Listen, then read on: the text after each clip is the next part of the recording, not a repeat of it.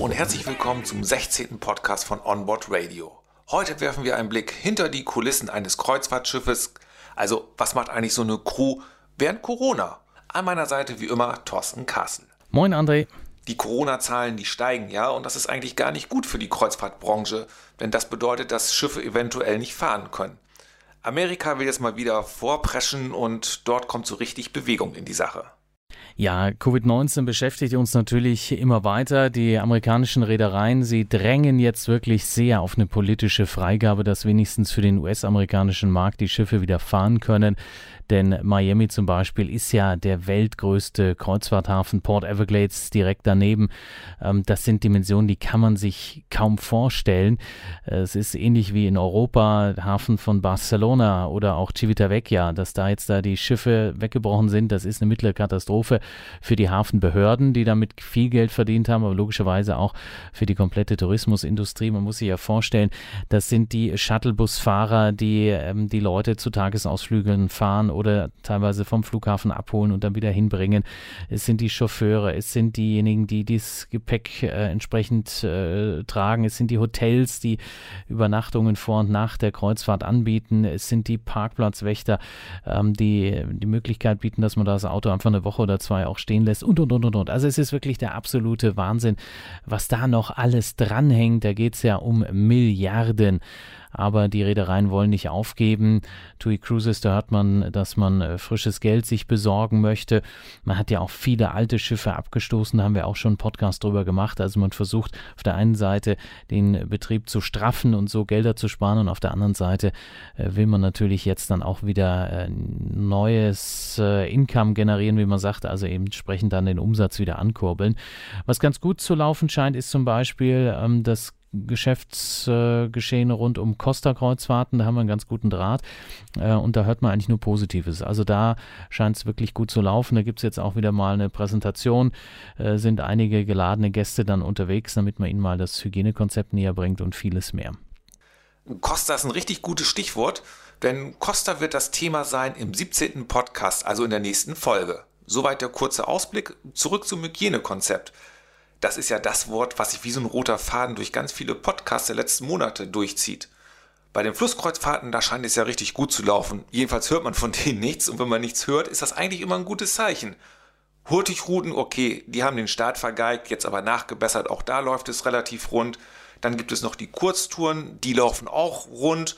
Wie schätzt du denn eigentlich die Hygienekonzepte der Reedereien ein? Du, ich habe da vollstes Vertrauen, muss ich ehrlich sagen. Also für die Reedereien geht es um schlichtweg ihre Existenz. Die müssen ihre Hygienepläne wirklich haargenau und haarklein einhalten.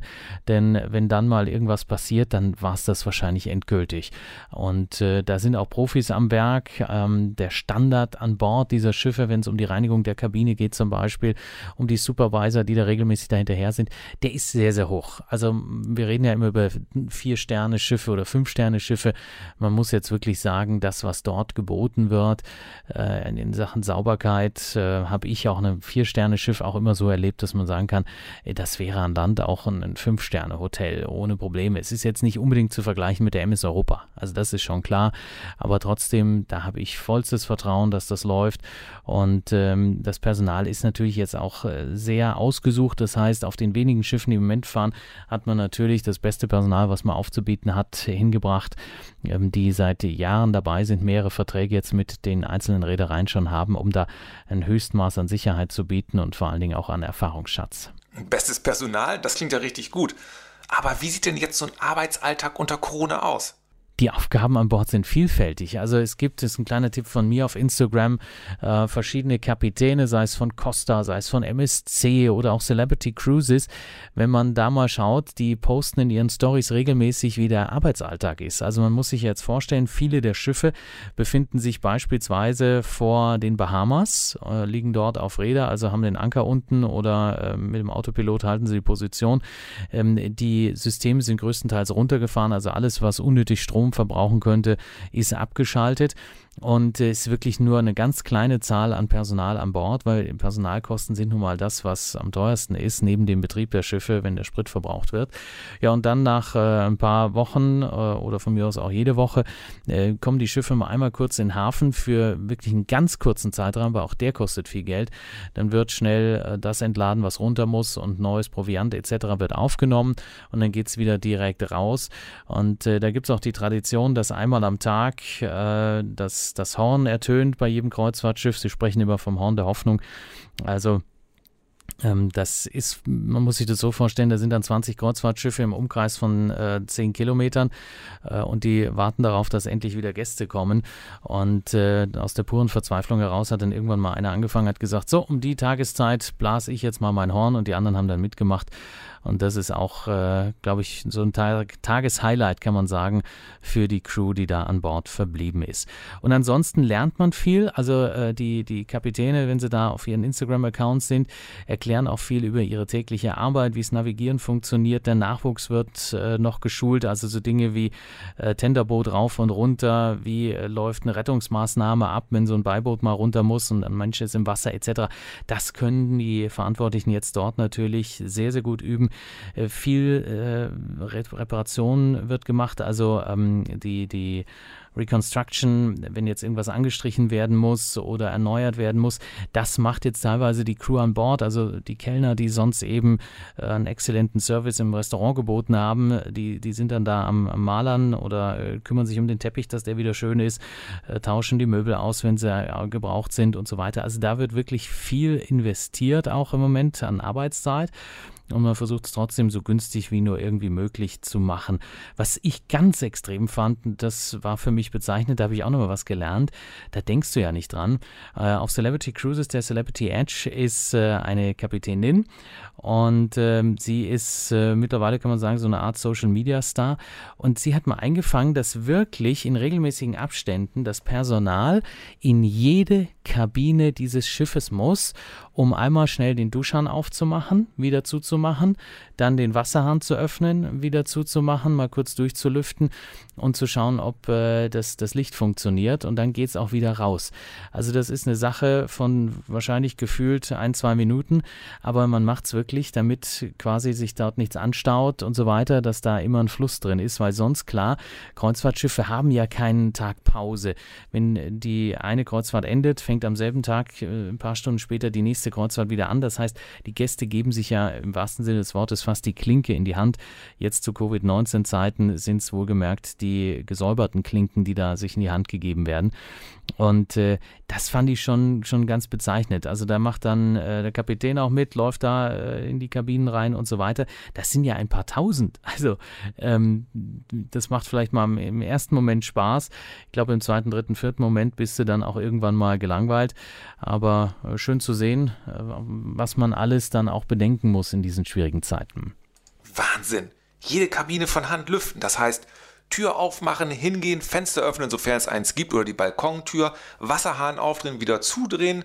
Aber gut, besondere Zeiten erfordern eben besondere Maßnahmen. Und was mich persönlich sehr freut, ist, dass unsere Kunden super flexibel sind. Die passen sich einfach an. Was wir auch erlebt haben, ist, dass ganz viele, die am Anfang des Jahres zum Beispiel Karibik gemacht hätten, die dann sofort jetzt umgebucht haben auf November, Dezember. Jetzt zeichnet sich ab, dass das auch nicht geht, logischerweise. Da ist die Frustration groß, also bucht man jetzt wieder um auf Februar, März, April. Also man, man schiebt es immer so ein bisschen vor sich her und jeder möchte natürlich unbedingt auch mal wieder aufs Schiff und dort Spaß haben. Das verstehe ich total. Wenn man übrigens mal sehen möchte, wo die Schiffe sich aktuell befinden, das eigene Lieblingsschiff, dann empfehle ich eine Seite namens marinetraffic.com. Ähm, da findet man, wenn man über die Suchanzeige geht, äh, die jeweiligen Schiffe. Man kann auch jetzt gerade vor den Bahamas sehen, äh, Stand heute, dass da 1, 2, 3, 4, 5, 6, 7, 8, 9, 10, 11, 12, 13, 14, 15 Schiffe nebeneinander liegen und zwar vor der Insel Great Harbor Cay. Das sind die Carnival Sunrise, da ist die Carnival Vista mit dabei, die Carnival Sensation ist da, die Carnival Glory, Carnival Legend, Carnival Liberty, Carnival Horizon, die Elation, die Breeze, die Celebrity Silhouette, die Summit ist dabei, die Edge, über die wir gerade gesprochen haben, die Reflection, die Equinox und auch die Symphony of the Seas, das äh, größte Schiff von Royal Caribbean befindet sich da. Die Mariner of the Seas, die war gerade im Hafen, die kommt wieder zurück, sehe ich. Und die Navigator of the Seas liegt ein bisschen weiter vor der Küste von äh, Florida. Die Adventure of the Seas wird auch wahrscheinlich dann in Kürze neues Proviant aufnehmen, denn die sind auf dem Weg nach Port Everglades. Und die Aces of the Seas genauso. Also da sieht man sie alle äh, liegen und nicht nur da, sondern das gleiche gilt natürlich dann auch für Europa, wo einige Schiffe im Moment äh, Position bezogen haben und darauf warten, dass die Gäste eben wieder zurückkommen. Also ähm, ist schon keine so ganz leichte Situation. Rund um äh, die Kanaren sieht man beispielsweise, dass dort einige Schiffe äh, sich befinden. Ähm, ich denke da an die AIDA-Flotte, ich denke da an die Costa, mein Schiff Herz, äh, AIDA Mira, äh, die alle sind, auch AIDA Nova, die alle sind äh, im Moment gerade, wenn ich richtig informiert bin, vor Teneriffa. Und dann gibt es eben noch ein paar, die auch rund um Can Canaria äh, Rede bezogen haben oder teilweise mal kurz im Hafen liegen. Also marinetraffic.com, das ist schön, da kann man fast den ganzen Nachmittag mit verbringen. Da sind auch die kleinsten Schiffe weltweit verzeichnet. Und dann kann man sich auch, wenn dann wieder alles normal läuft, sich ein bisschen auf den Urlaub vielleicht freuen und es dort verfolgen. Und verfolgen ist auch ein gutes Stichwort. Wenn Sie mal äh, ein bisschen Zeit haben und Sie wollen ein paar Webcams sehen, ich empfehle Ihnen zwei Webcams heute, nämlich Port Everglades Webcam ähm, und die Miami Webcam. Äh, die finden Sie auf portevergladeswebcam.com oder eben äh, dann äh, miamiwebcam.com. Da einfach mal draufklicken. Da gibt es dann auch noch den Hafen von Aruba, es gibt den Hafen von St. Martin, es gibt äh, sogar Webcams von den Flughäfen von Miami beispielsweise oder ähnliches, Fort Lauderdale äh, an sich, also auch die Städte sind da mit dabei. Und man findet auch New York Harbor, da klicke ich auch mal gerade drauf, ähm, der ja sonst auch immer ganz gut ausgelastet gewesen ist mit Kreuzfahrtschiffen. Da ist jetzt um die Uhrzeit natürlich um 4 Uhr morgens noch stockfinster, aber auch da kann man dann seine Schiffe mal sehen, wenn sie rein und rausfahren. Die Leute wissen teilweise, wo die Webcams angebracht sind, an welchen Gebäuden und dann wird da eben hingewunken und äh, immer schön zu sehen, die Schiffe kommen meistens eben zu regulären Zeiten so gegen 5, 6 Uhr rein. Teilweise, wenn es längere Kreuzfahrten sind, sind sie dann auch schon mal um 3 Uhr morgens wieder zurück. Und äh, dann wird eben gegen 16.30, 17, 18 Uhr der Hafen wieder verlassen mit großem Getöse und so weiter. Also das ist auch vielleicht nochmal ein schöner Tipp für den einen oder anderen.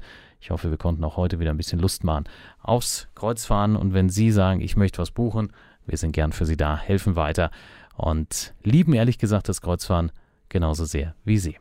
Die Seite mit den Schiffspositionen, die findet ihr auf unserer Homepage. Klickt euch rein, onboardradio.de. Dort einfach auf die Seite mit dem 16. Podcast gehen und dort findet ihr die Schiffsposition.